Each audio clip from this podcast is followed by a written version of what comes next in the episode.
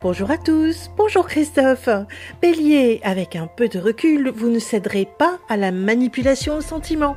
Taureau, l'argent coule à flot en lien avec votre travail, mais pensez aussi à l'épargner.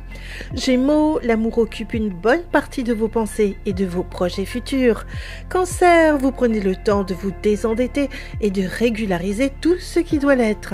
Lion, suivez votre intuition et faites le calme sans vous laisser emporter par les émotions. Vierge, vous devez vous adapter et retrousser vos manches sans vous poser de questions.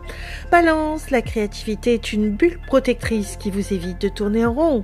Scorpion, vous vous retrouvez en relation avec d'anciens collègues que vous appréciez. Sagittaire, profitez de ce que vous offre la vie au lieu de ruminer sur un passé qui s'efface.